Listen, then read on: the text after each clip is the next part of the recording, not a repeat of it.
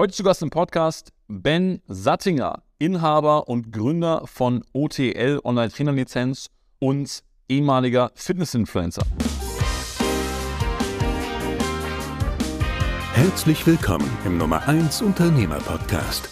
Tschüss Tagesgeschäft ist der erste deutschsprachige Interview-Podcast, der es sich zur Mission gemacht hat, Unternehmern mehr Zeit zu schenken und sie von ungeliebten operativen Aufgaben zu befreien dass ich mir eingestehen musste, dass es auch für OTL, also für meine Firma, für meine Mitarbeiter, nicht mehr gut ist, wenn ich noch der Geschäftsführer bin, weil ich einfach so abgelenkt bin mit anderen neuen Sachen, die sich in meinem Leben eben aufgetan haben. Ja, das Gespräch war aus zwei Gründen besonders. Zum einen, weil Ben während dem Gespräch mitten in der Karibik saß auf seinem Katamaran und nach dem Gespräch rübergeschwommen ist zu Necker Island, der Insel von Richard Branson, wie man schon hört, ein total anderes Leben führt als die meisten Unternehmer. Und zum Zweiten habe ich im Vorfeld des Interviews mit Freunden und Bekannten gesprochen, die Ben alle kannten ähm, aus ihrer früheren Zeit, weil er einer der größten Fitness-Influencer Deutschland war und das Game YouTube, Instagram für sich komplett durchgespielt hat. Und heute hat er sein Tagesgeschäft abgegeben, das heißt, er hat einen Geschäftsführer und lebt ein Leben zwischen Zypern, zwischen seinem Katamaran in der Südsee und ähm, vielen verschiedenen anderen Orten. Und darüber reden wir. Wir reden, wie es ist, eine Firma mit 60 Mitarbeitern komplett remote zu führen, sich aus dem Tagesgeschäft zurückverdienen, ähm, wie er einfaches Geld verdient, wie er Geld denkt und äh, vor allem auch, wie er seine maximale Freiheit im Leben erreicht hat und was er die nächsten Jahre noch vorhat. Alles in allem hat es mir unfassbar viel Spaß gemacht. Ich habe viele Fragen gestellt, die mich selber interessieren und von denen ich glaube, dass viele Zuhörer sehr profitieren können. Und ähm, von daher lasst euch darauf ein, folgt uns in die Südsee für ein Gespräch unter Unternehmern. Und ähm, in diesem Sinne viel Spaß beim Podcast. Los geht's!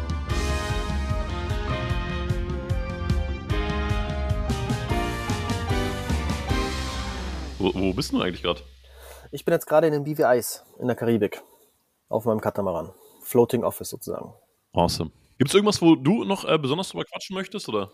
Ich glaube, wir können querbeet über alles reden. Ich, ich glaube auch. Also, was ich was das erstmal so geil finde, du hast ja deine Homepage, ich glaube, die hast du einmal gemacht vor zehn Jahren wahrscheinlich und dann nie wieder angeschaut. Ja. Ich finde es halt deswegen so geil, weil es so, es ist, es ist schon so richtig Fülle, bisschen leck mich am Arsch, aber wenn du halt Bock hast und wenn du Hilfe brauchst, dann sag Bescheid, dann buch den Termin und äh, let's go. Also ich bin, ich bin ja auch kein, kein Coach ich, ich bin ja kein Coach und ich will auch kein Coach sein. Also diese ganze ähm, Coaching-Szene, ähm, das äh, will ich nicht, habe ich keine Lust drauf, ich will keinen betreuen. Ich kann es verstehen, dass man äh, mit mir Kontakt haben möchte, weil man eben was von mir lernen möchte. Und dann kann man halt einzelne Consulting-Sessions quasi buchen. Das ist auch ganz interessant. Das macht mir auch Spaß, so ein, zwei Stunden mal ähm, in andere Unternehmen reinzublicken und, und, und Fragen zu beantworten. Eben, und auch ich bin eben kein Coach. Ich versuche aus meiner eigenen Erfahrung die ich jetzt seit ähm, über zehn Jahren Selbstständigkeit und Unternehmertum habe, äh, länger sogar, fällt mir gerade ein, zwölf Jahre. Wenn ich damit auch mal zu tun hatte, mich mal diesen Problemen stellen musste, andere Probleme hatte, dann kann ich davon berichten. Ich kann aber nicht sagen, wie du es machen sollst, was du machen sollst, sondern ich kann einfach nur von meiner eigenen Erfahrung, von meinem eigenen Werdegang berichten und da kann der ein oder andere sich dann doch immer relativ nützliche Dinge rausziehen. Vor allem, wenn es halt ähnliche Sachen sind, ja, so mhm. Auswandern, Digitalnomade, ein digitales Unternehmen remote aufbauen und führen. Ähm, das sind halt so meine Kernbereiche. Wenn sich da jemand ähnliche Wege geht, dann sind da sehr viele Parallelen, wo ich helfen kann. Und wenn nicht, dann halt nicht. Und meine Zeit ist, ist teuer, ähm, die lasse ich auch gut bezahlen. Wer das zahlen möchte, der kann daraus, glaube ich, wertvolle Insights ähm, bekommen. Wenn nicht, dann halt nicht. Ich will damit und muss damit nicht mein Geld verdienen. Wie ist es denn äh, jetzt so aktuell? Also du hast ja gerade schon gesagt, du, du tuckerst jetzt um die Welt. Ich glaube, du führst ja wenn man das mal so sagen kann, den, den eigentlich das Stereotyp Aussteigerleben, was die meisten Menschen sich vorstellen. Ne? Also irgendwie Katamaran, du segelst um die Welt, Unternehmen läuft trotzdem, verdienst durch verschiedene Wege Geld etc. Ist dir das so bewusst, dass es so der Traum ist, den viele haben? Oder sagst du, hey Leute, ich bin jetzt da, das Leben geht trotzdem weiter, es gibt trotzdem weiter Herausforderungen und Probleme? Oder, oder wie ordnest du das gerade so für dich ein?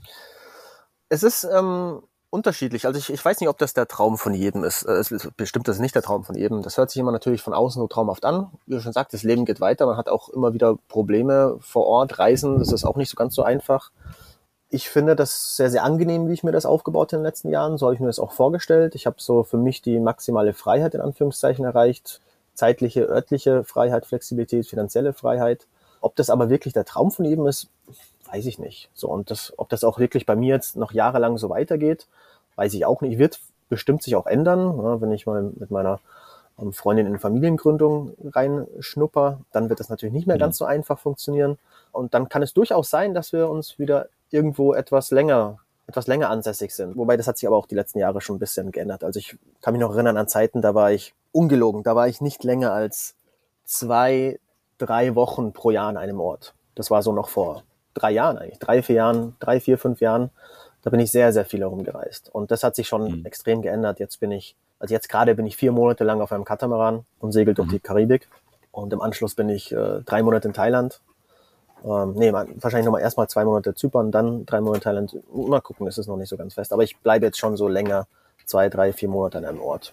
Ist das tatsächlich so, wie du es dir immer vorgestellt hast? Oder sagst du, ich sage mal, in dem, in dem vielen Reisen kann ja auch zum Beispiel ein Suchen liegen, ne, dass du irgendwie sagst, naja, irgendwie bin ich noch nicht richtig angekommen. Auf der anderen Seite kann es natürlich auch eine große Neugier sein, dass man sagt, hey, ich will so viel wie möglich von der Welt sehen. Wie, wie hat sich der Prozess bei dir entwickelt über die Jahre? Ähm, ja, damit hast du recht. Also es war auf jeden Fall auch so eine Art Suchen. Ne? Auf die mhm. Reise gehen, suchen nach äh, einem Ort, der mir besser gefällt als der Ort, wo ich herkomme. Also jetzt in dem Fall irgendwie München, wo ich aufgewachsen bin, oder eben Berlin, wo ich die letzten 12, 13, 14 Jahre verbracht habe, oder generell Deutschland einfach mehr von der Welt sehen und suchen. Und ähm, das habe ich dann. Ich habe schon über 50 Länder bereist und habe da jetzt so für mich diese Neugier erstmal wieder etwas abklingen lassen und eben auch Traumorte für mich gefunden, wo ich mich dann auch länger niederlasse. Also es ist unter anderem im Kopangan, wo ich äh, 2019 angefangen habe, eine Villa zu bauen, in die ich dann 2021 eingezogen bin und dort jetzt eigentlich nicht die meiste Zeit des Jahres, aber schon eine sehr lange Zeit. Also so drei, vier, fünf Monate im Jahr lebe ich dort. Und ähm, mhm. das kann ich mir durchaus noch die nächsten Jahre, mehrere, viele Jahre noch vorstellen. Das ist auf jeden Fall so ein Ort, den ich für mich gefunden habe, wo ich auch Freunde vor Ort habe, wo es für mich einfach der perfekte Lebensumstand für mich ist oder für uns, für meine Freundin und mich.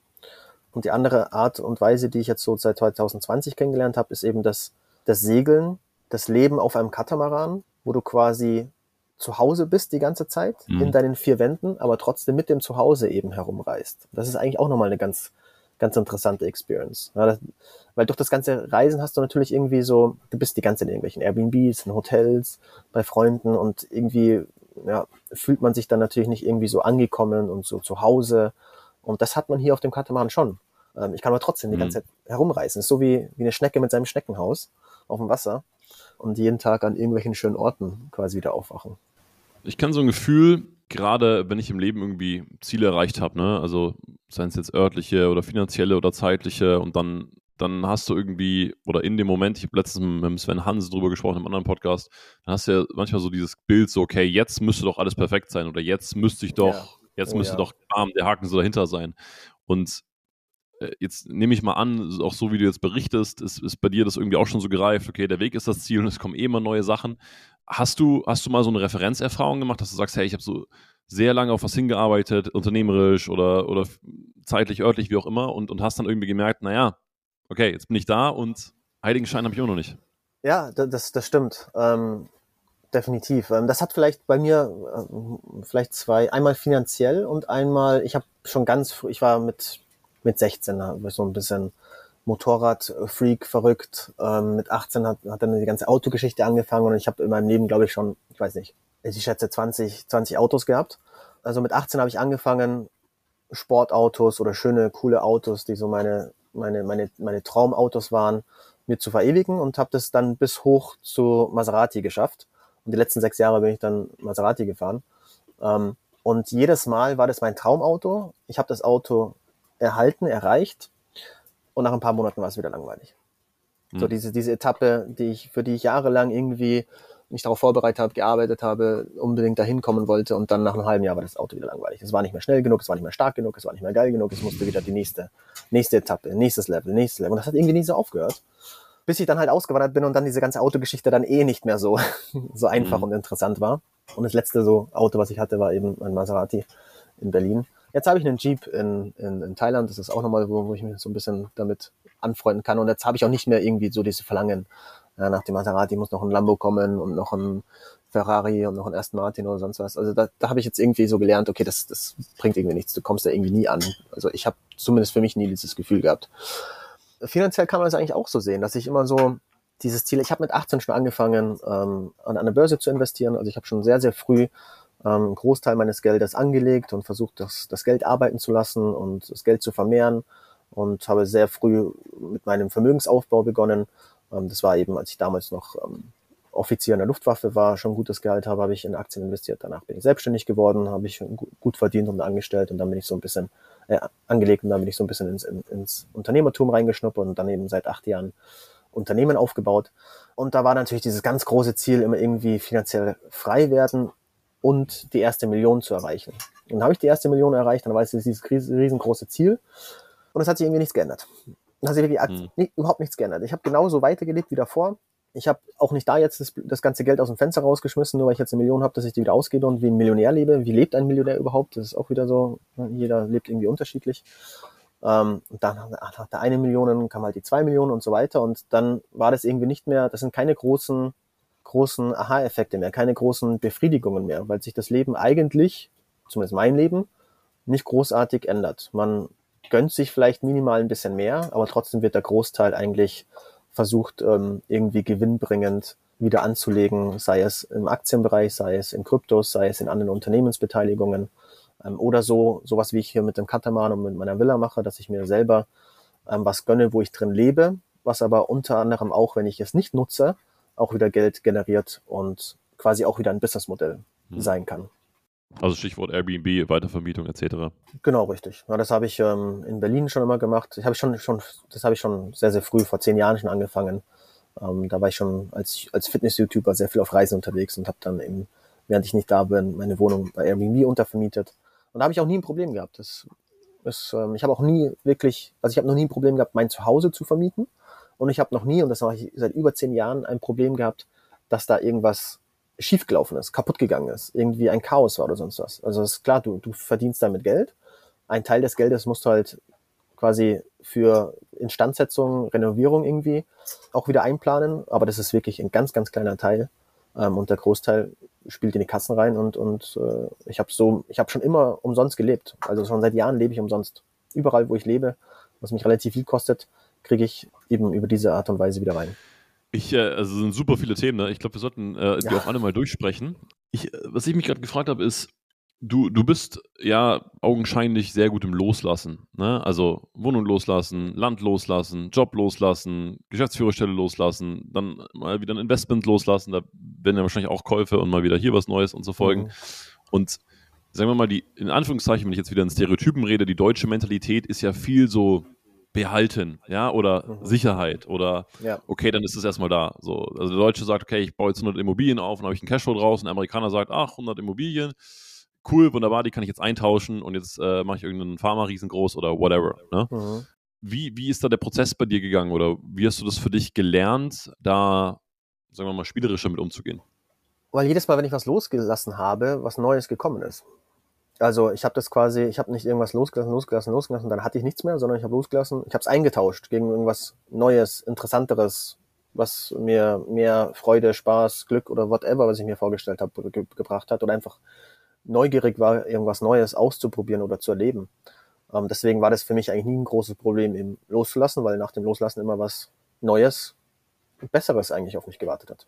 Ähm, aber das kam auch natürlich durch das viele Reisen, dass du halt natürlich merkst, so du, du, du reist und am Anfang war ich halt, keine Ahnung, ein Monat im Jahr unterwegs, dann zwei Monate, dann drei, vier, fünf, sechs, sieben, bis ich plötzlich acht, neun Monate im Jahr unterwegs war, 2019, wo ich dann auch, auch beschlossen habe, okay, es macht keinen Sinn mehr jetzt hier in Deutschland eigentlich noch zu wohnen, ähm, zu leben, Steuern zu zahlen, eine Wohnung zu haben, mich darum zu kümmern.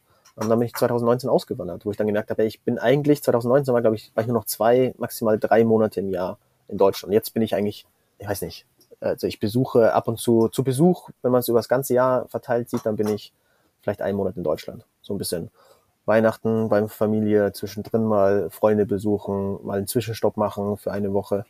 Aber that's it.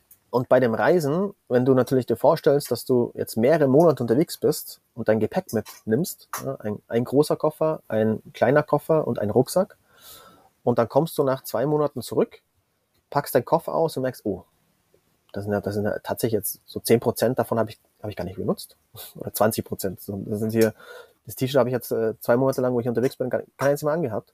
Das heißt, das nächste Mal brauche ich es vielleicht nicht mehr. Und zu Hause hat mich hat noch ein riesengroßer Kleiderschrank auf mich gewartet, der nochmal doppelt bis dreimal so viel beinhaltet hat als mein Koffer. Und so habe ich dann halt auch gelernt, dass ich eigentlich viel, mit viel weniger auskomme und jede Reise hat dazu geführt, dass ich immer wieder weiter mein Hab und Gut quasi abgebaut habe, reduziert habe, ähm, so dass ich dann wirklich jetzt klamottenmäßig tatsächlich nur noch einen großen Koffer besitze. Und das sind dann halt alles schöne, hochwertige, äh, eher teure Klamotten, die dann auch nicht so schnell kaputt gehen, wo ich dann eher lieber ein schönes neues Shirt, was teuer ist, was richtig cool ist, wo ich total begeistert bin, mir kaufe pro Jahr, als wie man das halt früher macht, irgendwie so drei, vier, fünf pro Jahr.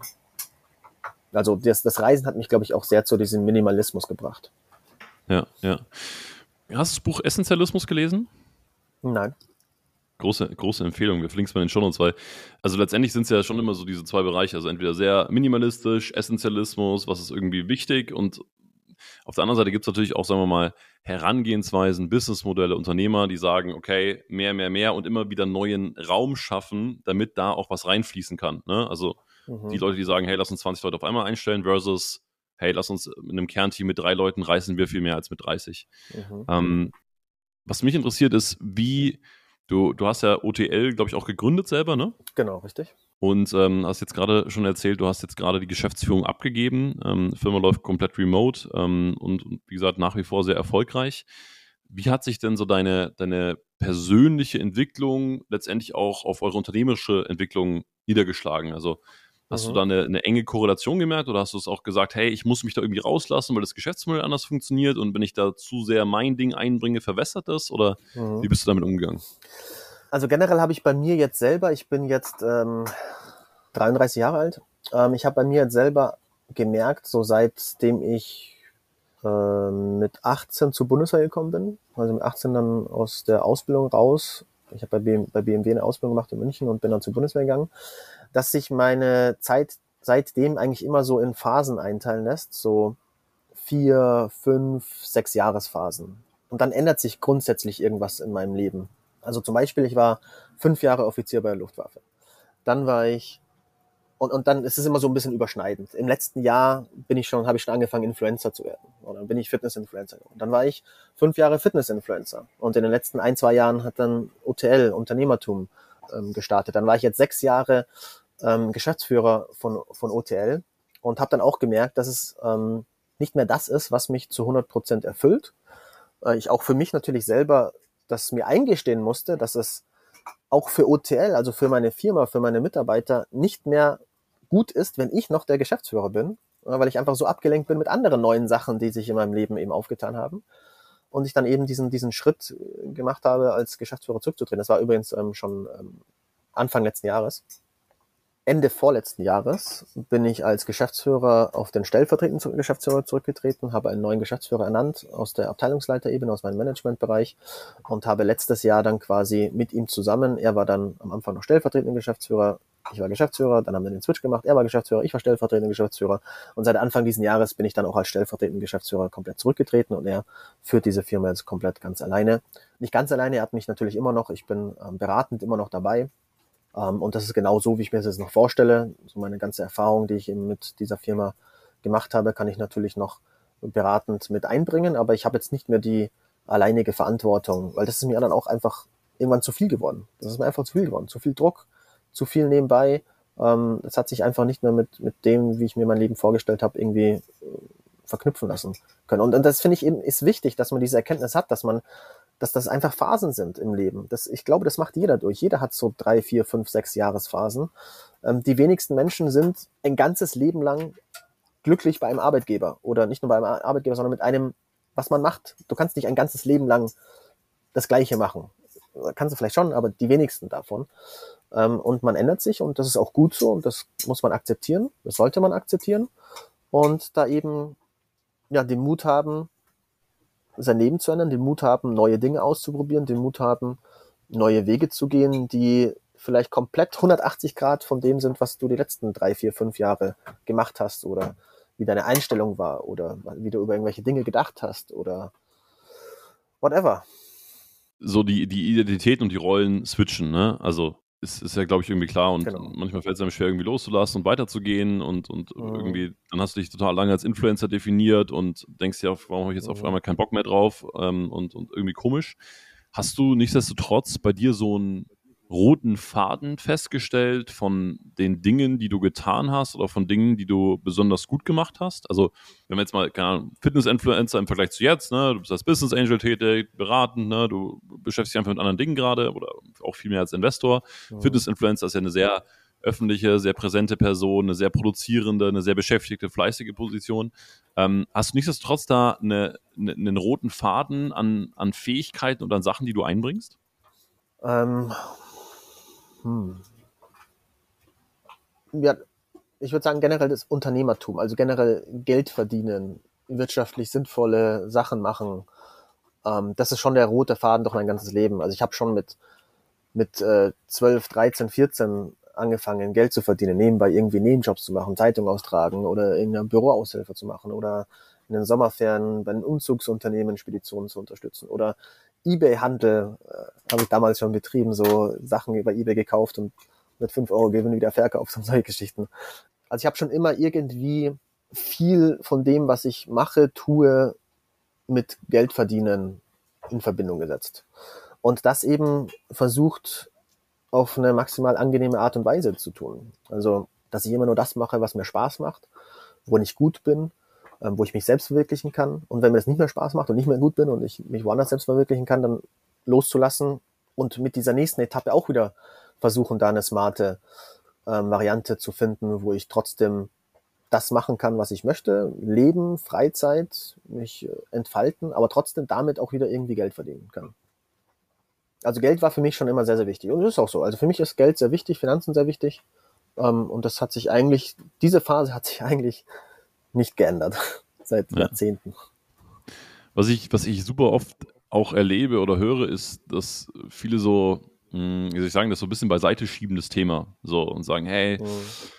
ich habe jetzt voll Bock, ich will was Sinnvolles machen und ich will Menschen ähm, ähm, beeinflussen und ich will, dass in äh, 15 Jahren alle aus der Bevölkerung das und das glauben oder lesen können oder wie auch immer. Und, und da gibt es ja auch Leute, bei denen es wirklich so ist, ne? Und, und mhm. super ehrenwert. Und ich bewundere das beispielsweise selber auch immer, wenn jemand so eine Mission hat, die so größer ist als Dinge. Ne? Also ich, ich bin mhm. da fast neidisch drauf, weil ich mir denke, boah, geil, ich würde auch gern für irgendwie sowas brennen. Und bei ganz vielen habe ich so das Gefühl, dass so, ja, dass sie das Kind nicht so beim Namen nennen wollen, ne? dass sie jetzt nicht sagen wollen, hey, ich habe ich hab einfach Bock, Geld zu verdienen. Mhm. Ich habe einfach Bock. Yeah. Äh, äh, bei dir war es ja schon augenscheinlich immer, oder, oder war vielleicht immer da, vielleicht auch nicht. Ähm, aber vielleicht kannst du da auch zwei, drei Sätze sagen, so zu deinem Geldmindset oder wie sich das entwickelt hat, dass es einfach einen Stellenwert hat und dass das auch total okay ist und dir, dir diese Erlaubnis gibst, dass du es gerne machst und einfach ein, ein cooler Part von deinem Leben ist. Also es war wirklich so als, als, als Jugendlicher, als Kind, wenn du mich gefragt hast, was ich werden wollte, war jetzt nicht irgendwie so Astronaut und sonst irgendwas, sondern ich wollte Millionär werden. Das ist einfach, also ich, für mich war klar irgendwie, ich wollte Millionär werden, dass das jetzt kein Beruf ist oder so, war mir klar, aber einfach den Status oder dieses Leben, das ich mir damals als Kind vorgestellt habe, das Millionär leben, das war für mich immer schon sehr erstrebenswert. Und ähm, das war von Anfang an so ein bisschen meine Mission. Ich will Millionär werden. Ich will so viel Geld haben, dass ich nicht mehr abhängig bin zu arbeiten, dass ich ähm, auch vielleicht mal jahrelang gar nicht mehr arbeiten kann, dass ich mir keine Sorgen mehr machen muss. Nicht nur ich, sondern eben auch meine Familie, mein Umfeld, meine Freunde. Und ich bin hier, ich bin hier gerade, ich anke hier gerade vor Mosquito Island. Ähm, das ist die Privatinsel von Richard Branson. Und da drüben ist Necker Island. Ich sehe gerade hier aus dem Fenster Neck äh, Mosquito und da drüben Necker Island. Und Spenzen hat ja auch irgendwie drei, drei bis vier Milliarden. Und diese Mosquito Island ist seine Family and Friends Island. Wir sind da gestern mal spazieren gegangen. Wundert mich auch, dass uns da keiner angesprochen hat. Also das ist eine Privatinsel. Wir sind, sind da überall herumspaziert.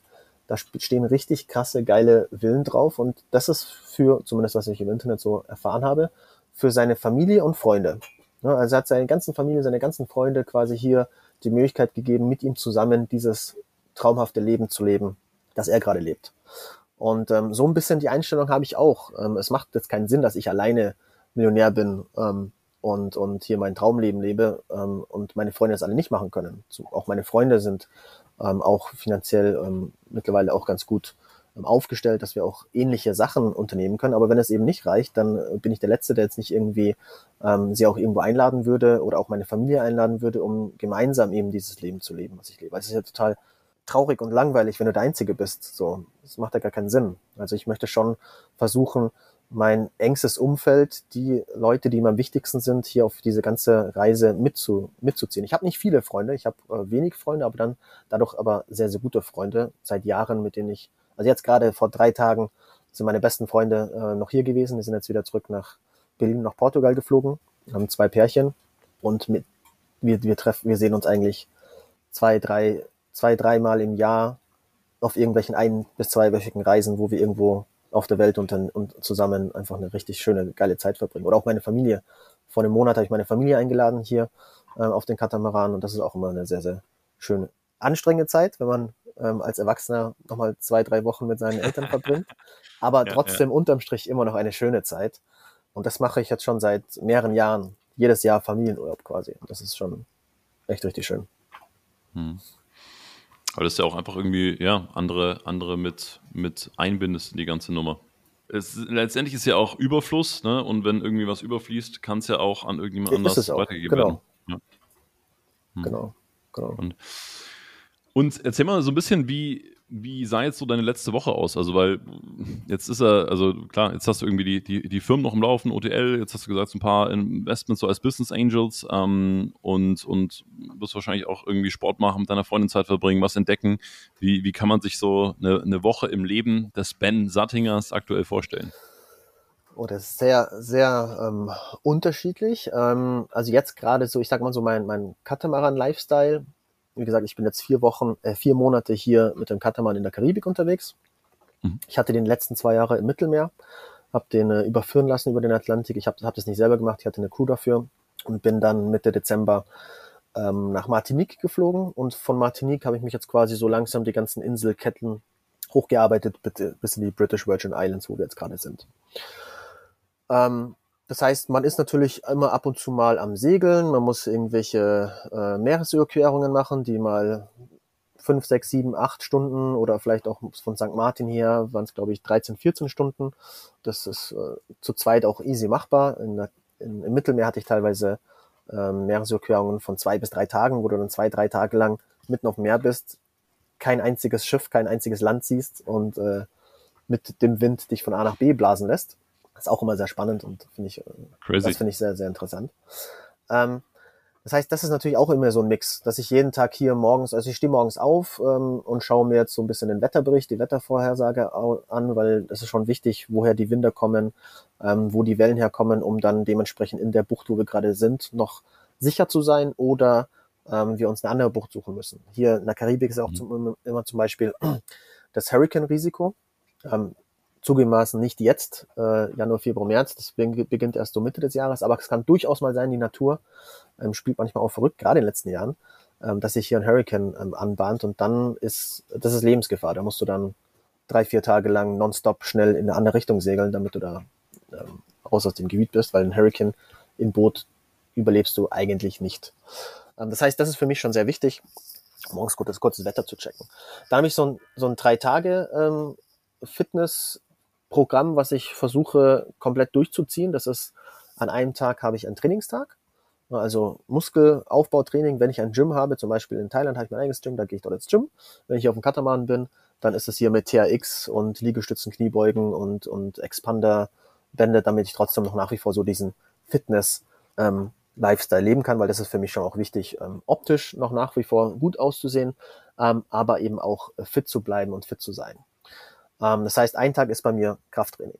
Der nächste Tag ist bei mir Dehnen, Meditieren, Yoga, Massage. Das ist so ein bisschen, ja, manchmal sogar all, alle vier Sachen auf einmal. Gerade in Thailand ist das sehr, sehr einfach. In Thailand habe ich mein eigenes Gym, meine eigene Sauna, mein eigenes Eisbad. Da gehe ich auch immer Eisbaden. Das vermisse ich hier tatsächlich auf dem Katamaran sehr. Ähm, und der dritte Tag ist dann eher ähm, Ausdauer, wo ich jetzt hier gerade immer sehr gut schwimmen kann. Äh, in Thailand äh, gehe ich Fahrrad fahren, dort habe ich, ich, habe ich auch einen Pool, da gehe ich äh, schwimmen oder ich gelaufen, joggen, also so ein bisschen ähm, Cardio-Training. Und das ist, sind die drei Tage, die ich immer wieder versuche durchzuziehen. Alle drei Tage. Es kann natürlich sein, dass ein Tag mal nicht passt, weil man da fliegt oder weil da irgendwas anderes ist, dann ist es nicht so schlimm. dann schiebt sich das einfach auf. Ähm, das ist eigentlich immer so meine, meine ja, Morgenroutine. Das, das mache ich immer morgens in den ersten ein, zwei Stunden. Wenn ich aufgestanden bin, ein, zwei Stunden erstmal eins dieser, dieser Sachen. Heute war ähm, Trainingstag. Dann fange ich eigentlich an zu arbeiten. Ähm, hauptsächlich Montag, Mittwoch und Freitag arbeite ich. Dienstag und Donnerstag, Samstag und Sonntag ähm, arbeite ich nicht. Das heißt, man, ich habe eigentlich nur eine Dreitageswoche. Es kann sein, dass ich natürlich mal Dienstag und Donnerstag, wie jetzt zum Beispiel, ja, und Donnerstag, jetzt haben wir ein Interview hier, ähm, dann ist es überhaupt kein Problem, wenn ich da mal ein, zwei Stunden noch irgendwas mache. Aber ansonsten versuche ich, mir zumindest diese Tage frei zu halten und einfach, ja, Freizeit zu haben, äh, Sachen zu erkunden, eine Freundin was zu unternehmen. Hier jetzt zum Beispiel von A nach B segeln, auf eine Insel gehen, schnorcheln gehen, wandern gehen, äh, gute Restaurants abchecken. Ähm, ja, das ist so, was ich an den Tagen mache. Normaler Arbeitstag wäre dann, dass ich hauptsächlich Meetings habe. Das ist eigentlich der Hauptteil meiner Arbeit mittlerweile, dass ich äh, Videocalls habe, ähm, unter anderem zum Beispiel beratende Tätigkeit mit OTL, äh, wo ich mit meinem Geschäftsführer ähm, jede Woche einen Call habe, mit den Abteilungsleitern noch auch immer dabei bin in dem Management-Call, wöchentlichen Strategie-Call immer noch teilnehme, mit den Gesellschaftern auch. Bin ähm, nicht alleiniger Gesellschafter, ich habe ähm, OTL mit einem sehr guten Freund zusammen gegründet, 50-50. Und ähm, vor fünf Jahren haben wir dann noch einen ähm, Mitarbeiter zum Gesellschafter gemacht, der hat 10 Prozent bekommen. Also wir sind quasi zwei Gesellschafter. Ich habe 45, 245 und Philipp hat 10 Prozent. Und in dieser Gesellschafter mit den Geschäftsführerrunde haben wir unser wöchentlichen Strategy Call auch. Ähm, ja, das verteilt sich so Montag, Mittwoch und Freitag. Dann zwischendrin ähm, habe ich dann, je nachdem, ich habe einmal im Monat dann auch noch Gesellschafter-Calls mit meinen anderen Unternehmen, wo ich ähm, als äh, Business Angel mit eingestiegen bin. Jetzt gerade mein aktuellstes, spannendstes und ich denke ein sehr groß potenzielles Unternehmen mit ähm, meinen besten Freunden, die auch gerade hier waren ähm, die letzte Woche. Das sind Pärchen aus Berlin. Ähm, bei denen bin ich eingestiegen. Die haben eine, ein Cookie, eine Cookie-Bäckerei in Berlin aufgemacht. Das sind ah ja, die besten, gelesen, ja. Die gelesen. besten Geil. Cookies, die du dir vorstellen kannst. Round and Edgy heißen sie. Sie haben ganz, ganz speziellen Stil. Ähm, sehr, sehr hochwertige Produkte. Ist alles vegan. Ist, ist jetzt eher nebensächlich. Das ist jetzt keine vegan, Vegan Brand, das ist aber trotzdem alles vegan, weil es einfach hoch, hochwertigere Produkte sind und dadurch auch länger haltbar. Das ist auch ganz interessant. Und es ist ein sehr, sehr modernes, hippes, geschmacksorientiertes Unternehmen. Mit einem kleinen Cookie Store in Berlin haben wir angefangen. Ähm, jetzt äh, werden wir bald ähm, noch einen Store oder eine, eine Verkaufsstelle im KDW in Berlin eröffnen. Mhm. Ähm, der Online-Shop wird jetzt gerade gelauncht, das heißt, wir werden das dann auch deutschlandweit anbieten können. Und mal schauen, wo die Reise hingeht. Ähm, das könnte durchaus recht groß und erfolgreich werden. Wir haben da in Deutschland so ein paar Vorbilder in der Food-Szene, die ähnliche Produkte, keine Cookies, aber ähnliche Produkte im Süßwarenbereich anbieten und damit auch sehr groß und erfolgreich geworden sind. Ähm, und ähnlich, ähnliches haben wir auch in Deutschland vor. Und wer weiß, vielleicht wird das Ganze auch mal zu einer weltweiten ähm, Kette, ähm, die man durchaus international sehr, sehr groß aufblasen kann. Ähnlich wie Subway, Starbucks, Dunkin' Donuts, so ein bisschen in diese Richtung zu gehen. Das Ganze ist auch mit einer ganz coolen Story entstanden. Armando und Martina, so heißen die beiden, die auch in den letzten Jahren sehr viel auch als Influencer äh, am Reisen waren und das sind zwei richtige Schleckermäule. So wie ich auch. Also ich bin auch, ähm, also Süßigkeiten ist immer noch mein, mein ganz großes ähm, Pflaster. Ähm, die sind äh, sehr viel unterwegs gewesen und haben in jeder Stadt, die waren sehr lange, die waren lange in, in New York und lange, lange zum Beispiel in Sydney und haben dort ähm, sich durch die ganzen Süßwaren, Spezialitätenladen da durchgefuttert und haben so für sich selbst ähm, angefangen, aus dieser Reise das beste Cookie-Rezept zu entwickeln. Und es ist so eine Mischung aus so New York-Style-Cookie, so etwas dickere Cookies, die, die zwischendrin noch, noch schön warm, also das ist auch, das sind alles frisch, also es gibt keine fertigen kalten Cookies. Wenn du dort in den Laden gehst, kriegst du immer frische, perfekte, temperierte Cookies. Außen knusprig, innen weich, mit riesengroßen Schokoladenstückchen. Und wir haben mittlerweile 30, 40, 50 verschiedene Geschmacksrichtungen. Es gibt ähm, sechs bis acht ähm, Hauptgeschmacksrichtungen, die immer da sind. Und dann gibt's jede Woche ein Special Cookie. Und ähm, das kommt sehr, sehr gut an. Ähm, es wächst sehr, sehr gut organisch, obwohl wir noch null Marketing gemacht haben, wirklich gar nichts, null irgendwie in diese Richtung. Ähm, es spricht sich herum, ähm, es wächst organisch und ich glaube, wenn wir jetzt hier, und das ist eben, warum ich auch mit eingestiegen bin, um das Ganze eben zu skalieren, um hier Online-Marketing mit anzuwenden und um hier wirklich ein großes Unternehmen mit aufzuziehen. Und ähm, also da bin ich sehr gespannt drauf und das, ähm, da erwarte ich mir sehr viel. Ja, da habe ich so, so ein Unternehmen zum Beispiel habe ich dann monatlich meinen Gesellschafter-Call, der immer so zwei, drei Stunden geht, ähm, den wir alle vorbereiten und wo wir dann so ein bisschen strategische Punkte der nächsten Wochen besprechen. Dann habe ich noch, ja, viel natürlich auch so Leben organisieren. Das ist halt auch, mhm. ähm, das gehört auch dazu. Also wenn man hier, ich habe einen Katamaran, ich habe eine Villa in Thailand, das muss auch irgendwie gemanagt werden. Das muss, wenn ich nicht da bin, muss ich darum gekümmert werden, wie ich ja vorher schon angesprochen habe. Das ist auch ein Businessmodell. Das heißt, wenn ich nicht in der Villa bin, die habe ich mit auch einem sehr guten Freund Mischa Jan jetzt zusammengebaut, ist auch ein ehemaliger Fitness-YouTuber. Wenn keiner von uns beiden in der Villa ist, ähm, das ist so vier bis sechs Monate im Jahr, dann wird die mit einem sehr exklusiven Luxus-Villa-Management ähm, untervermietet. Ähm, und das muss natürlich auch immer gemanagt werden, geregelt werden. Ich habe einen persönlichen Assistenten, der mich da unterstützt. Und genauso halt auch mit dem Katamaran. Wenn ich den nicht nutze, auch jetzt gerade, wenn ich in einem Monat hier wieder weg bin, dann bleibt der Katamaran sechs Monate lang hier in der Karibik. Der wird dann runter nach Grenada gefahren. Das ist dann außerhalb der Hurricane, im Hurricane-Bereich. Und da ähm, arbeite ich auch mit einem Katamaran-Charter-Business zusammen, die sich dann darum, darum kümmern, dass der Katamaran hier auch vermietet wird. Mir geht's dabei eigentlich gar nicht so wirklich um das Geld verdienen damit. Auch natürlich, ja, wie ich schon immer gesagt habe, es muss auch irgendwie Geld verdient werden. Aber auch diese ganze Yachtgeschichte ist ähm, auch sehr, sehr teuer. Ja, also man sagt so, dass ähm, der Unterhalt von einer Yacht ungefähr zehn Prozent des Anschaffungspreises ist und das ist ähm, tatsächlich so. Also ich kann hier ganz offen, der Kataman hat äh, 750.000 Euro gekostet und der kostet mich schon so 75.000 Euro im Jahr ähm, an Versicherung, an Unterhalt, an ähm, Maintenance. Also es ist einfach so, an einem Boot geht immer irgendwie irgendwas kaputt. Also ich bin auch hier, das ist auch ein Teil meines täglichen Tuns hier, meine riesengroße Liste abzuarbeiten, wo jeden Tag irgendwie gefühlt zwei neue Punkte draufkommen und einen arbeite ich ab. Also kleine Sachen reparieren. Das ist wirklich tatsächlich, das ist normal. am Anfang war ich ein bisschen überrascht und dachte, okay, ist die, ist die Qualität von einem Katamaran so schlecht, aber das ist tatsächlich im Yachting-Bereich relativ normal.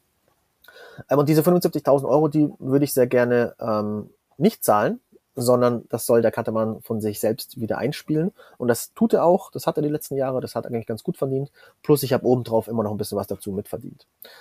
Und der Katamaran ist auch äh, tatsächlich enorm im Wert gestiegen. Ich könnte den jetzt hier in den USA für eine Million verkaufen. Also ich habe 750.000 ge gezahlt vor zwei Jahren und ich könnte den jetzt für eine Million hier verkaufen. Ähm, dadurch, dass die Nachfrage extrem gestiegen ist im Katamaran-Bereich, also auch so die ganze Segeleinrümpfer wird immer ähm, weniger und die steigen alle um auf, auf zwei Rümpfe, weil es ist einfach, hat einfach diverse Vorteile, die man nicht ausschlagen kann. Und die ganze Corona-Pandemie und die damit äh, zusammenhängenden Lieferengpässe haben die Preise auch enorm nach oben getrieben.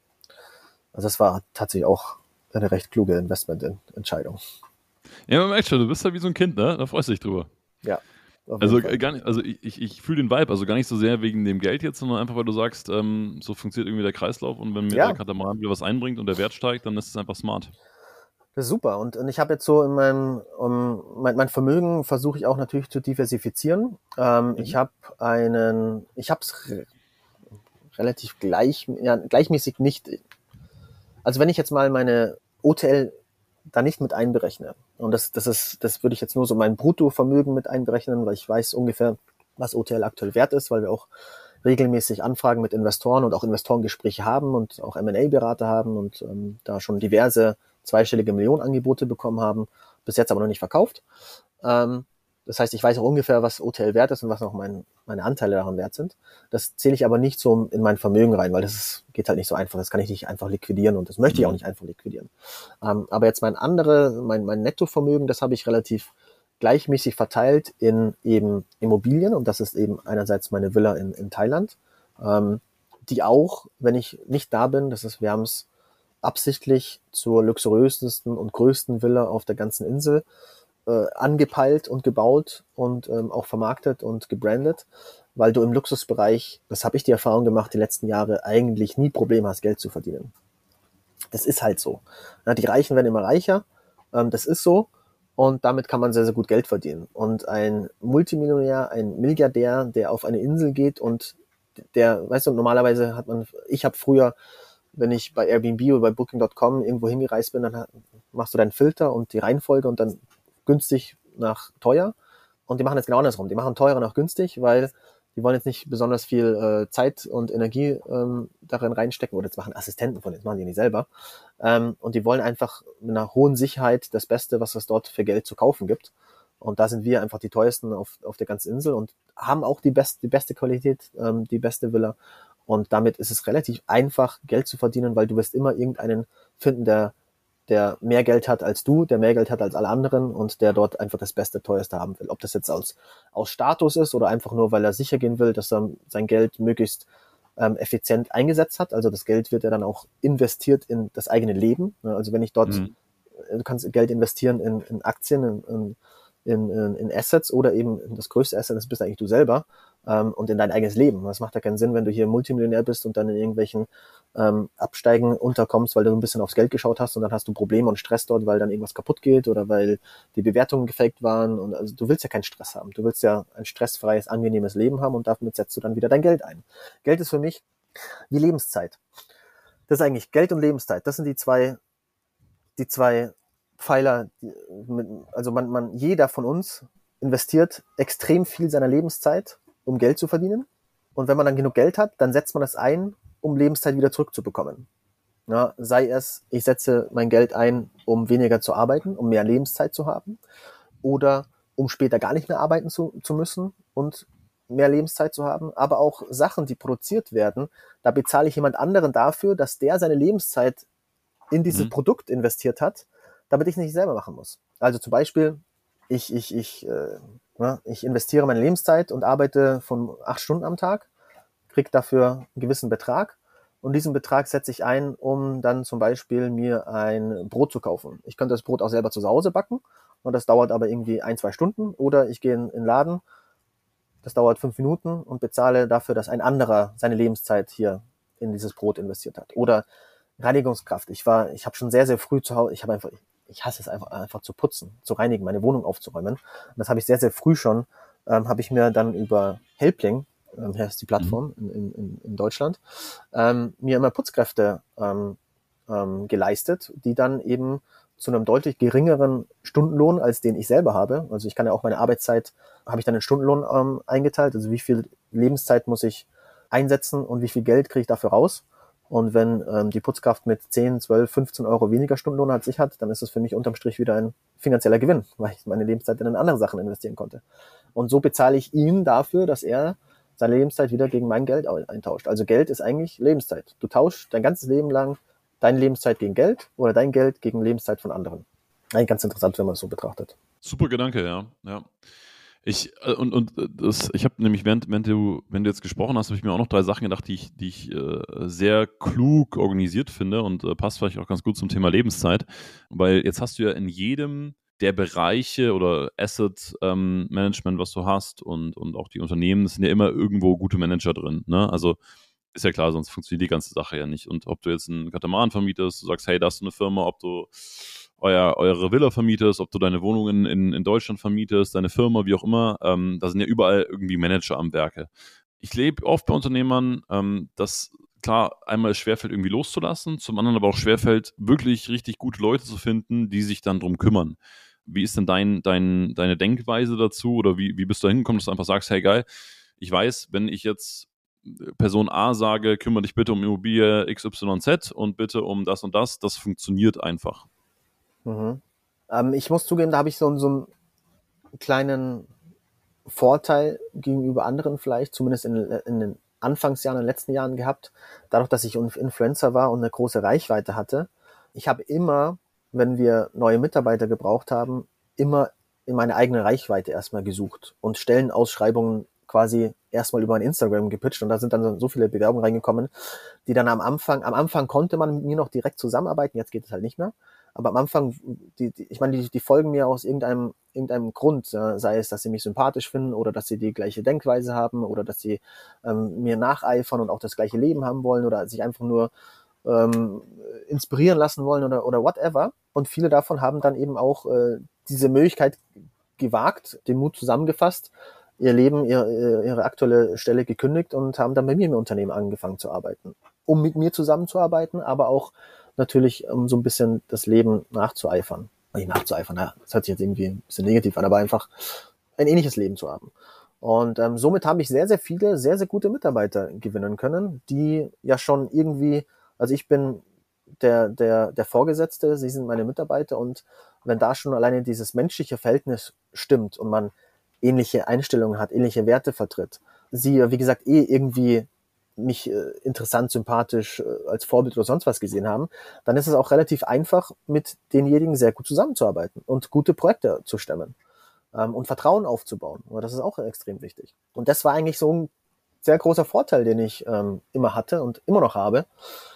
Und ja, ich habe auch einen persönlichen Assistenten, der auch ähm, davor jahrelang ähm, Follower von mir war und ähm, sich sehr, sehr mit mir auch identifizieren konnte und ähm, jetzt ein richtig, richtig guter Assistent geworden ist, den ich, mit dem ich sogar jetzt auch ein weiteres Unternehmen gründe und mit dem ich jetzt unternehmerisch auch ähm, quasi zusammenarbeite und sich auch schon eine Freundschaft aufgebaut hat. Also das ist eigentlich, ähm, ja, ich habe da so einen, so einen unfairen Vorteil gegenüber vielleicht anderen durch diese Social Media Reichweite, die ich aber auch nicht mehr habe. Also es nimmt auch von Jahr zu Jahr immer weiter ab. Also das gehört auch dazu. Ich bin auch gar nicht mehr aktiv. Ab und zu mache ich da vielleicht eine Story, wo ich, also das ist eigentlich nichts mehr irgendwie businessmäßig, sondern einfach, was ich gerade so erlebe, eigentlich so für Freunde und Familie, um zu zeigen, was ich gerade mache, so.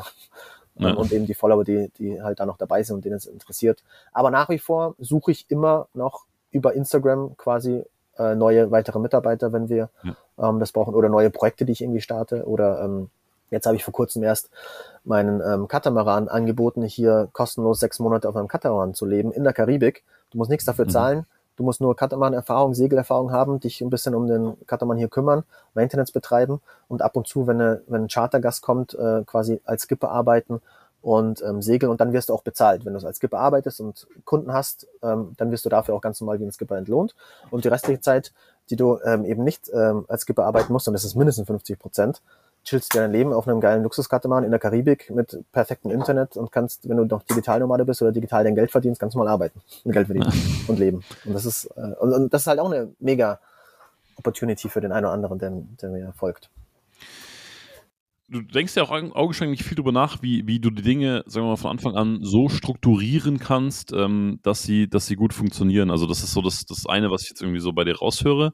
Das andere ist, und da bin ich auf deine Meinung auch sehr gespannt, ich bin da auch manchmal so, ja, also ich, ich denke mir manchmal so, okay, irgendwie in Anführungszeichen uninspiriert, weil ich, und ähnlich wie bei dir irgendwie mit der Cookie-Fabrik, äh, ich, ich habe jetzt kein, keine Sache, wo ich so sage, ah, ich will die Branche voranbringen oder ich will da rein. Ne? Also ich mache ein bisschen was im Fitness, im Vertrieb, im Marketing und so.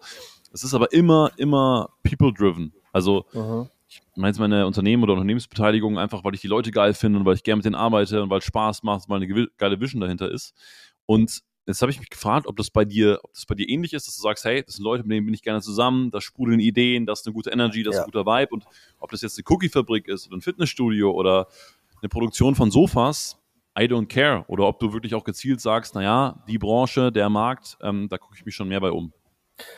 Ich würde sagen, es ist ein Mix von beiden. Ähm, mhm. Einerseits ähm, sollten das natürlich auch irgendwie Bereiche sein, womit ich mich identifizieren kann, wo ich mich auskenne, wo ich vielleicht auch eben eine andere persönliche Beziehung dazu habe. Und das kann, wie gesagt, alles sein, von Fitness über Online-Marketing ist auch immer äh, schon sehr interessant für mich gewesen.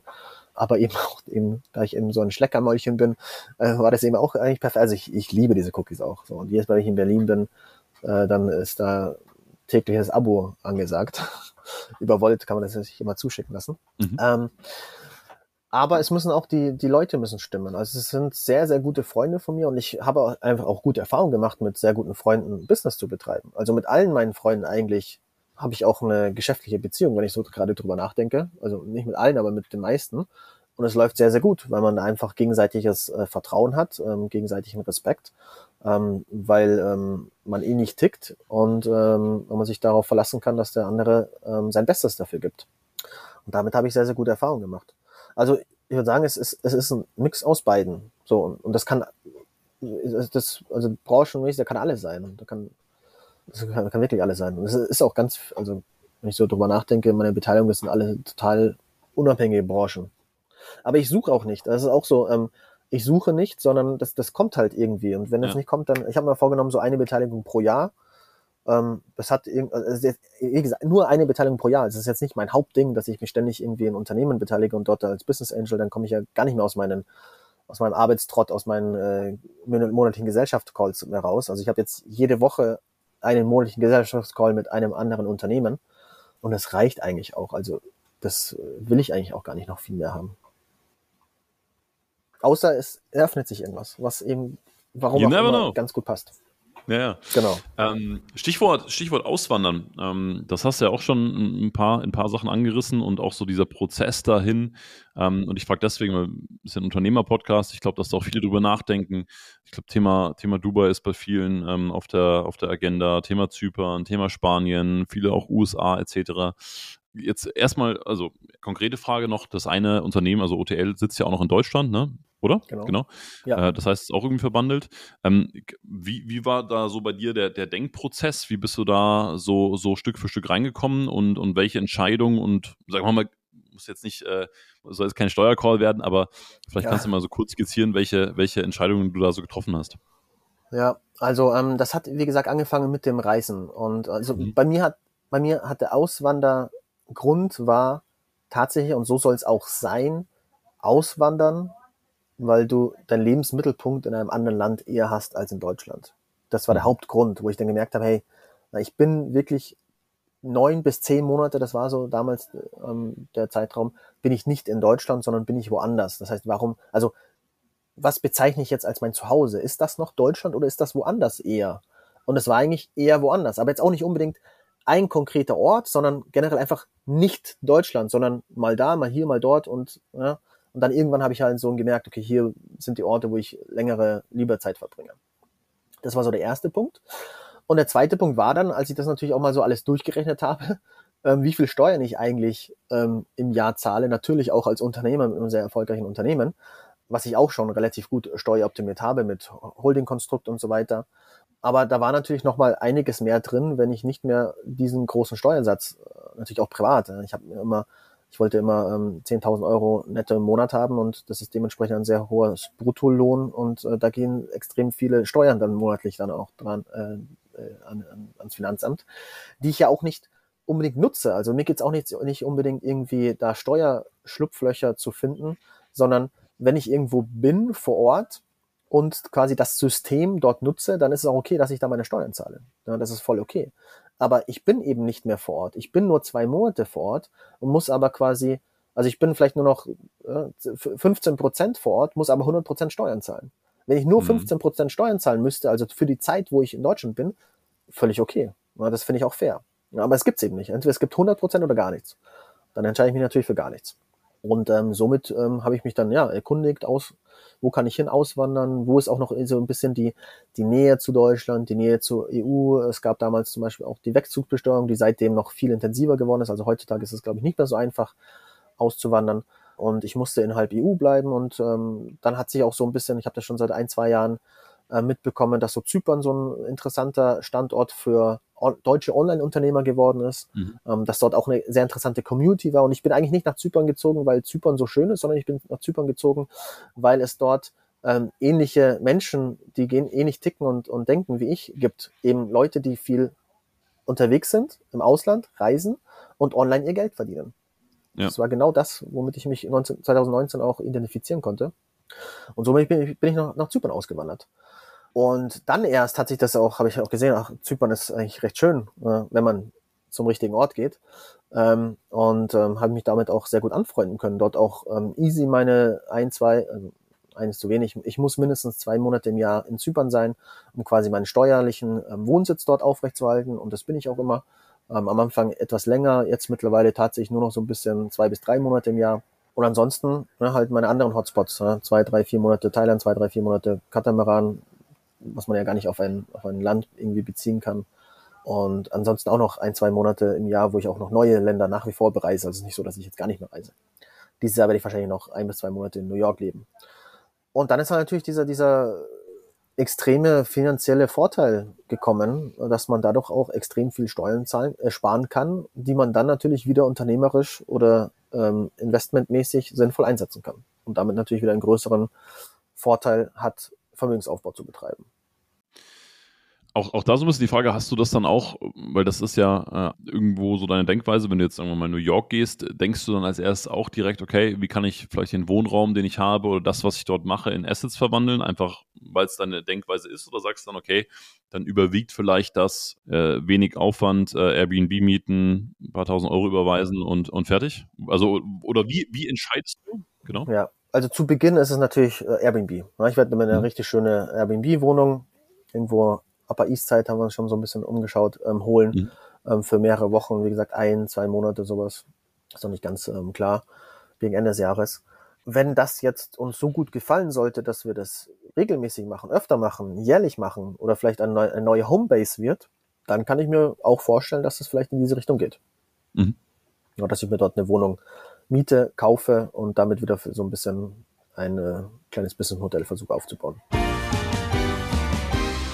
Kurze Unterbrechung und ich möchte dir Tschüss Tagesgeschäft.de vorstellen. Großartige Unternehmer fragen sich nicht, wie kann ich das Problem lösen, sondern wer kann das Problem lösen. Und genau aus diesem Grund haben wir diesen Podcast und unser Netzwerk genommen, um dich dabei zu unterstützen, in deinem unternehmerischen Leben weiter voranzukommen. Das bedeutet, wenn du gerade auf der Suche nach neuen Mitarbeitern bist, wenn du auf der Suche nach einem neuen Geschäftspartner bist, vielleicht suchst du aber auch einen Dienstleister für Marketing, Vertrieb, Design, Website, whatever. Wir stellen dir unser Netzwerk zur Verfügung. Alles, was du dafür tun musst, du gehst auf tschüsstageschef.de, klickst dort einmal auf den Button, vereinbare jetzt ein Erstgespräch, du beschreibst uns kurz deine Situation, äh, geht ganz easy mit äh, Multiple Choice und dann melden wir uns bei dir und helfen dir dabei, den richtigen Kandidaten und den richtigen A-Player zu finden, der dein Problem lösen kann. Also super easy Sache, wir bringen dir A-Player, geh einfach auf tschüss-tageschef.de, Link in den Show Notes und dann können wir dir weiterhelfen. Jetzt weiter mit dem Podcast. Vorletzte Frage. Du hast jetzt natürlich, sagen wir mal, auch relativ viel Leerlauf in deinem Leben, in Anführungszeichen. Also was jetzt keine Business und kein durchgetaktetes Meeting ist. Du gehst wandern, du machst Sport, du erlebst neue Dinge, du hast äh, wahrscheinlich relativ oder eine, eine überschaubare Bildschirmzeit etc. Ähm, wahrscheinlich auch im Vergleich zu früher. Wie hat sich dein Denken verändert? Also da meine ich jetzt nicht eine Denkweise auf ein bestimmtes Thema, sondern die Art und Weise, wie du, wie du jeden Tag über Dinge nachdenkst. Ähm, würdest du sagen, dass das größer geworden, dass das weiter geworden, dass es reflektierter geworden oder wie würdest du das beschreiben? Hm. Reflektierter ja, auf jeden Fall. Aber ich habe immer noch so, ich, ich, ich bin noch immer der Typ, der einfach drauf losgeht, einfach Dinge ausprobiert, jetzt nicht besonders verkopft daran geht, jetzt nicht äh, Ewigkeiten das durchdenke, sondern eher, eher der Praktiker. Ich, ich denke da theoretisch mal kurz nach, habe da so ein bisschen Konzeptstruktur im Kopf und dann mache ich das einfach irgendwie. Und dann schaue ich mal, wie das funktioniert und währenddessen Learning by Doing. Also ich habe schon immer, Learning by Doing war eigentlich meine beste Lehrweise, wie ich irgendwas gelernt habe. Ich habe das ausprobiert. Ich habe auch sehr viele Fehler gemacht. Ähm, ich habe da auch immer aus meinen Fehlern gelernt. Ähm, ich habe auch zum Beispiel nie jetzt irgendwie ich hatte noch nie einen Coach. Ich habe noch, noch nie ein Coaching gemacht, noch nie ein Consulting, noch nie irgendwie irgendwas in diese Richtung, weil ich ja eher selber, klar, du kannst irgendjemanden haben, der dir, der dir sagt, du pass auf, den Fehler habe ich schon gemacht, äh, versuch das irgendwie zu vermeiden. Klar, das habe ich natürlich auch mit meinem Netzwerk, mit, mit, mit Leuten, mit Freunden, mit denen ich generell natürlich unterhalte, da muss ich keinen dafür bezahlen.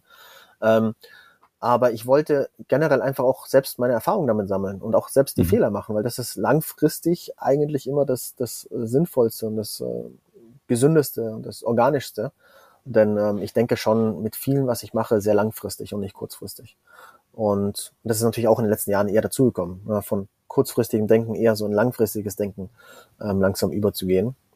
Was mir aber auch schon so meine ganzen Investmenterfahrungen seit dem 18. Lebensjahr immer sehr gut ähm, geholfen hat, dieses Denkmuster so ein bisschen aufzubauen. Ähm, aber generell würde ich sagen, bin ich eher der, der Typ, ich denke nicht viel drüber nach, ich mache es einfach, ich sage irgendwelche Sachen, die ich nicht besonders lange durchdacht habe und ich mich mhm. lieber danach entschuldige, als, als davor äh, zu lange drüber nachdenke. Und ähm, ja, so bin ich. Cool. Letzte, vielleicht auch große Frage. Ähm, wie sehen denn die nächsten Jahre eines Ben Sattingers aus? Hast du, hast du noch Ziele? Sagst du, ähm, hey, ich lebe eigentlich im Moment, ich lasse die, also ähnlich wie mit den Beteiligungen vielleicht, ich lasse die Dinge auf mich zukommen, die ergeben sich. Gibt es Dinge, die du bewusst fokussierst, ähm, wo es dich hinzieht oder wie ist da so dein aktueller State? Mhm. Ähm, das ist auch wieder so ein Mix aus, aus, aus ähm, ich, ich lebe so ein bisschen in den Tag hinein oder versuche das Leben so äh, zu genießen und, und in, in der in aktuellen Zeit zu leben, ähm, aber auch nach wie vor, also ich bin immer ein sehr zukunfts- und aktuelle Zeit-Typ. Ich habe Vergangenheit ist bei mir Vergangenheit. Da denke ich nicht drüber nach, da hänge ich nicht drin. Da es ist immer so, quasi alles in der Vergangenheit ist, ist sofort weg und wird gelöscht und ich fokussiere mich voll auf die Zukunft. Ähm, und ja, wie ich vorher schon gesagt habe, so dieses ähm, Geld verdienen ist immer noch nach wie vor ähm, wichtig, interessant, Spaß. Das ist einfach auch, das, das, das ähm, interessiert mich, das, das äh, fordert mich heraus und, und das ist einfach auch ganz einfach eine Art und Weise, wie du Erfolg schwarz auf weiß, Zahlen, Daten, Fakten so ein bisschen festmachen kannst und es dann auch siehst und deine Entwicklung sehen kannst ähm, und das Ergebnis von dem, was du tust. Ähm, aber auch, ähm, ja, wie ich vorher gesagt habe, so es ist schwierig, äh, sich an Sachen zu gewöhnen. Also ich kann mir durchaus vorstellen, dass äh, das nicht mein letzter Katamaran gewesen ist, sondern dass mhm. es da ähm, vielleicht in den nächsten Jahren immer noch eine Schippe obendrauf, ein etwas neueres, größeres Modell wird so wie äh, die ganzen Luxus-Yachts hier um mich herum, das ist immer so, die Besitzer, die, ich, ich finde das auch ganz spannend. Ich schaue mir dem an, das sind auch schöne Dinger, das interessiert mich, dann google ich, dann schaue ich, wer das ist und was der gemacht hat, äh, so wie ist halt zu dieser Luxusjacht gekommen, die 120 Millionen kostet oder hier da drüben ist eine, die kostet 180 Millionen. Das ist schon mhm. echt richtig krass und inspirierend und ähm, ich finde es auch, ich finde die einfach auch schön zum Ansehen und zum Trainieren und ich, es ist auch ein schönes Leben. Und ähm, dem strebe ich schon so ein bisschen noch nach. Also ich kann mir schon vorstellen, dass es in diese Richtung noch weiter gehen wird. Hm. Genauso aber auch äh, mit, den Luxus, mit der Luxusvilla, die ich in Thailand habe. Das ist auch kein Ding für die Ewigkeit. Ähm, das ist eher so drei bis fünf Jahre. Haben wir beide auch, mich schon nicht so ein Commitment äh, gesetzt. Da wollen wir drin wohnen und dann geht's weiter. Dann ist die nächste Lebensetappe vielleicht da. Und ähm, auch hier, ja, wir haben da auch einen richtig guten Deal mitten in Corona. Dann ist, wir haben 2019 angefangen zu bauen und dann ist Corona gekommen, Lieferschwierigkeiten, dann haben, hat der Bauherr auch da ein paar ähm, Probleme gehabt und dann konnten wir sehr günstig auf ähm, die beste, größte Villa upgraden und wir haben auch durch Corona, das war für uns finanziell, mich schon für mich, weil wir beide online unser Geld verdienen, äh, ein extremer Boost. Also das Corona war unternehmerisch das Beste, was von außen eine äußere ähm, Einwirkung auf mein Unternehmen passieren konnte. Also das war Wahnsinn dann konnte man sich auch wieder mehr leisten. Dann haben wir, haben wir quasi das High-End-Produkt von dem äh, Bauherrn genommen ähm, und ähm, leben da jetzt sehr gut, sehr schön und wo, haben das aber auch total überteuert quasi wieder auf dem Markt. Ähm, also nicht offiziell auf dem Markt, also du findest die jetzt nicht zum Kauf irgendwie, aber es gibt ähm, Agenturen, äh, die eben sich auf Multimillionäre, Milliardäre weltweit spezialisieren. Sotheby's zum Beispiel aus, aus England, aus London, ähm, und die suchen Kunden für unsere Villa zu einem absolut total übertriebenen Preis. Mhm. Also so das, das Dreifache von dem, was sie uns gekostet hat. Und es mhm. gibt tatsächlich Interessenten, die bereit wären, das Dreifache zu zahlen. Das ist total verrückt. Das ist, was ich vorher gesagt habe. Einem Multimillionär, Milliardär ist es völlig egal. Also einem Milliardär, wenn man das mal ins Verhältnis setzt, ein Milliardär, der hat 1000 Millionen. Für den ist eine Villa, die drei, vier, fünf Millionen kostet, Peanuts. Ja, das ist wirklich, das ist wirklich Peanuts. Das ist so wie für uns, ähm, wenn wir uns, keine Ahnung, für 10.000 Euro irgendwie irgendwas anderes kaufen oder für 5.000 oder für 1.000, je nachdem, wie multi hm. er Milliardär ist. So 1, 2, 3, 4 oder 10 Milliarden. Das ist einfach, das kann man sich unglaublich nicht vorstellen. Und der will nicht ewig warten und sich dort zwei, drei Jahre warten, bis er eine neue Traumwelle hingebaut hat. Der will das Beste, was es dort aktuell gibt und es ist völlig egal, ob es eine Million oder fünf Millionen kostet. Das ist dem wirklich völlig egal. Und das ist, da versuche ich so ein bisschen den Vorteil für mich rauszusuchen. Zu, zu also wenn jemand bereit, ich will nicht verkaufen, ich muss nicht unbedingt verkaufen. Es ist ein wunderschönes Leben dort. Ähm, aber wenn jemand bereit ist, so viel mehr für dieses Asset, was es ja auch letztendlich ist, ich lebe darin, aber es ist trotzdem Asset von mir, zu bezahlen, hey, natürlich, dann, also klar, wenn ich, wenn ich wenn ich das Geld, was ich da investiert habe, innerhalb von drei Jahren verdreifachen kann, natürlich. Und so mache ich das, so stelle ich mir das vor, dass ich quasi diese Villa werden wir wahrscheinlich in absehbarer Zeit zu einem x-fachen verkaufen und dann haben wir einen guten Batzen Gewinn gemacht und dann werde ich wieder eine, die nächste Luxusvilla irgendwo bauen. An einem schönen Ort. Entweder am gleichen Ort, nur für mich mhm. und vielleicht auch da auch vielleicht mal so dieses Businessmodell mal weglassen, so dass es, das könnte eine Villa sein, die nur für mich ist die wir nicht vermieten, die wir nicht unbedingt verkaufen, ähm, aber dieses Geschäftsmodell quasi, was man so ein bisschen, was sich daraus entwickeln könnte, Luxusvillen an, an paradiesischen Orten bauen, kurzzeitig drin leben, es vermarkten und ultra teure wieder verkaufen, das könnte ich mir vorstellen, noch äh, öfters zu machen. Und äh, es gibt noch ganz viele weitere schöne Orte auf der Welt, die ich bereist habe, wo ich mir vorstellen kann, auch ähm, temporär zu leben. Und dort könnte man mhm. das durchaus machen. Ähm, also das wird so, so Kataman-mäßig möchte ich mich weiterentwickeln, Immobilien, Luxusvillen-mäßig möchte ich mich da weiterentwickeln, so möglichst, möglichst smart. Ähm, unternehmerisch werden wir, ähm, OTL ähm, haben wir jetzt so eine das ist eigentlich auch ganz interessant. Wir haben, muss ich vorstellen, vor acht Jahren OTL gegründet. OTL ist, für die, die es nicht wissen, Online-Trainerlizenz. Das ist ähm, eine Online-Fitness-Akademie, wo man sich zum Fitnesstrainer, Personal Trainer, Ernährungsberater, Pilates-Trainer, Yoga und so weiter ausbilden lassen kann. Komplett online, komplett remote. Also ich habe 60 Mitarbeiter mittlerweile, die auch zu 100% remote arbeiten. Wir haben noch nie, noch nie ein Büro gehabt. Ähm, und genau das geben wir auch den Kunden weiter. Quasi maximale mhm. Flexibilität ähm, du kannst es innerhalb von einer Woche dich zum Fitnesstrainer ausbilden lassen. Wenn du die Zeit hast, dann musst du wirklich von morgens bis abends äh, lernen und pauken. Oder kannst dir drei Monate, sechs Monate dafür Zeit lassen, je nachdem, wie es für dich am besten passt. Ähm, und damit ist es sehr, sehr erfolgreich geworden. Wir sind die größte Fitnessakademie mit Abstand ähm, und haben quasi die letzten acht Jahre damit verbracht, die eine wirklich ordentliche, seriöse, professionelle, maximal qualitativ orientierte und, und äh, lehr lernorientierte Online-Schule zu werden. Und wir haben quasi das Produktportfolio für eine Fitnessakademie jetzt fertig. Also wir haben jetzt alle Produkte, die man so braucht. Also Produkt ist eine Ausbildung, die du brauchst, um irgendwie im, im Fitness-Health-Bereich ähm, dich dort außen weiterzubilden. Und wir haben auch nicht nur Kunden, die das für eigene, also die das, die Fitnesstrainer werden, um damit Geld zu verdienen, was man immer denkt, das ist eigentlich so der Hauptkundenstamm. Es ist relativ 50-50 gerade auch durch die letzten Jahre ist so ein bisschen diese persönliche Selbstentwicklung auch so ein bisschen Social Media Trend geworden. Ja, jeder zeigt hier, schau mal, dieses Buch lese ich gerade auf dieser Kurs, auf dieser Weiterbildung hier, schau mal, ich bin bei, weiß ich, Dirk Kräuter äh, auf seinem Seminar und hier bei dem Seminar und dort und da und hier und dort. Es ist ja eine, also eine sehr positive äh, Entwicklung, ein sehr positiver Trend. Ich meine, persönliche Weiterentwicklung, das ist ja was sehr Positives.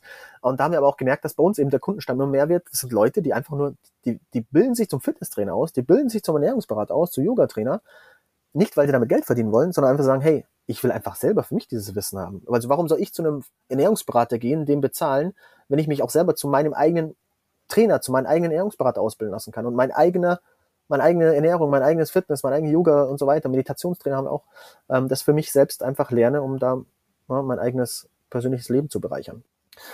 Ähm, und damit sind wir jetzt quasi so ein bisschen fertig, in Anführungszeichen. Also viel mehr kann man in dieser Fitnessakademie jetzt gar nicht mehr entwickeln um da noch weitere interessante Produkte anzubieten.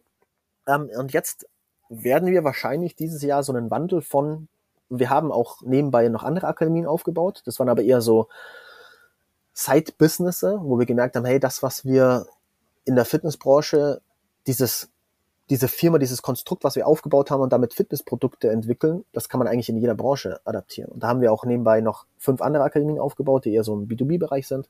Eine Hygieneschule, da werden Hygienebeauftragten ausgebildet, was auch durch Corona extrem durch die Decke gegangen ist, weil jetzt plötzlich jeder in seiner Firma einen Hygienebeauftragten gebraucht hat.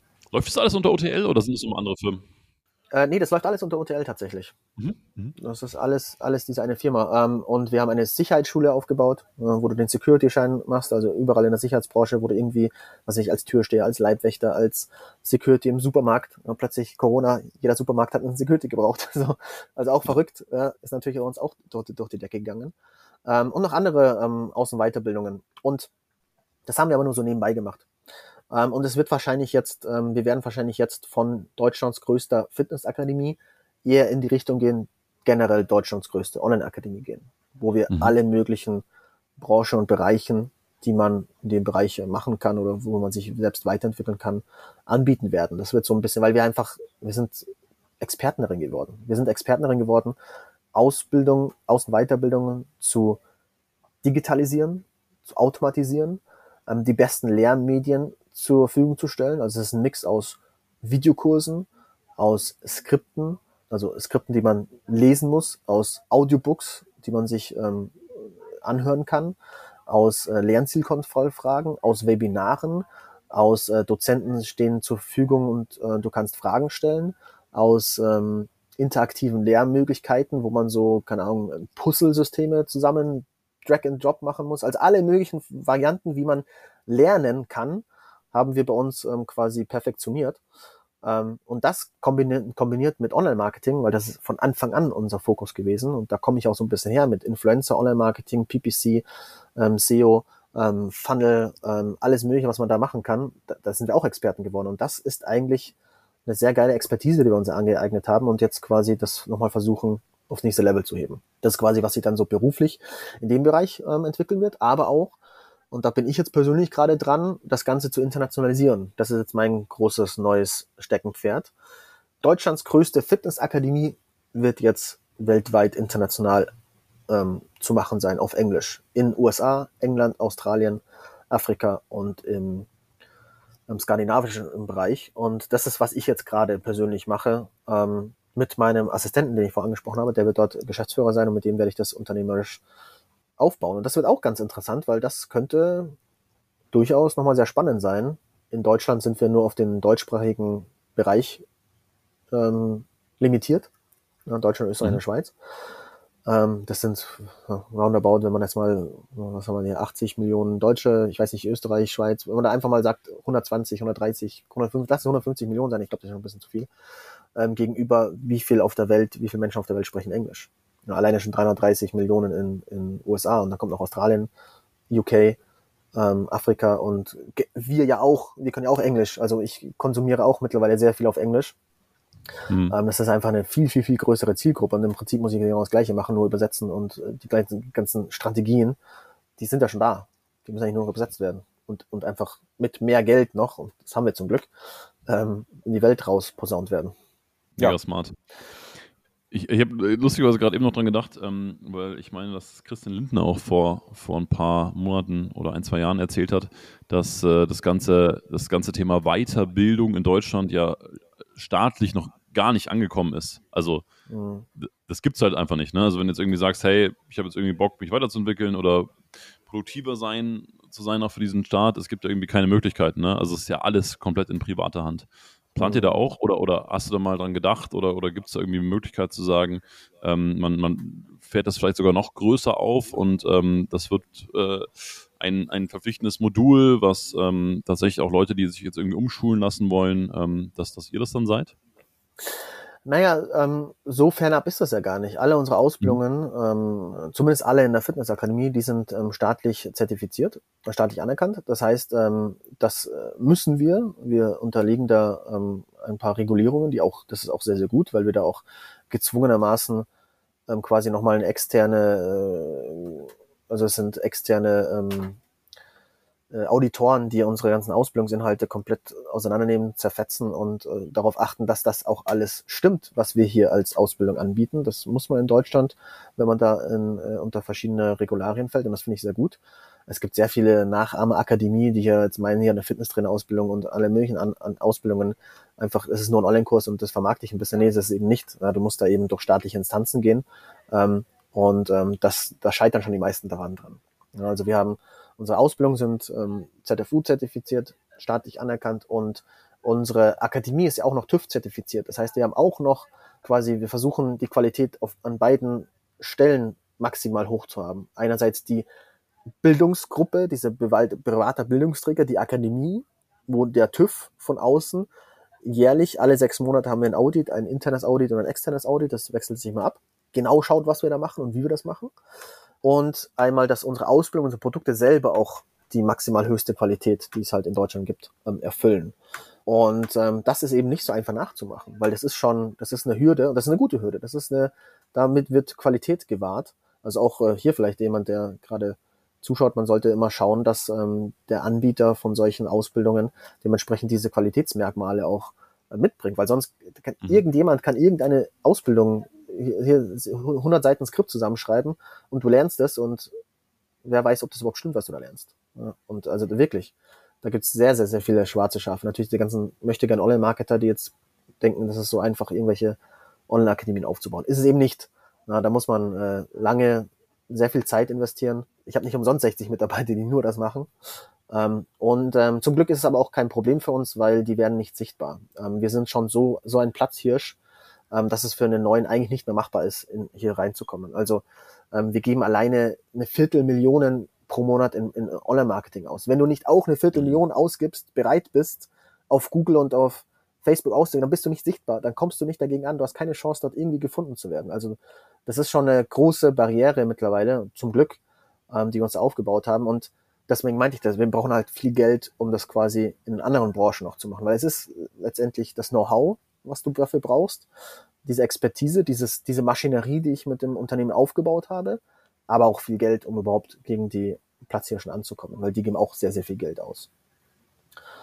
Ähm, ach so, zurückkommen auf deine Frage. Also unsere Ausbildungen sind staatlich anerkannt und wir arbeiten zum Beispiel auch mit der ähm, Agentur für Arbeit zusammen. Also auch dort werden Arbeitslose mhm. über unsere Ausbildungen wieder zurück in den Arbeitsmarkt ähm, gebracht. Also wir sind da schon eng dabei in den Möglichkeiten, die es uns gibt. Und ähm, aber wir werden jetzt, wir werden, wir werden immer privat bleiben. Also ähm, da hat man einfach noch mehr Möglichkeiten und Flexibilität. Und weltweit ist das Ganze auch interessant, weil wir ähm, nicht mehr zu, quasi in Deutschland agieren müssen. Und jetzt sind wir in Deutschland, müssen wir an alle Regularien, Gesetze, DSGVO und alles Mögliche ähm, halten.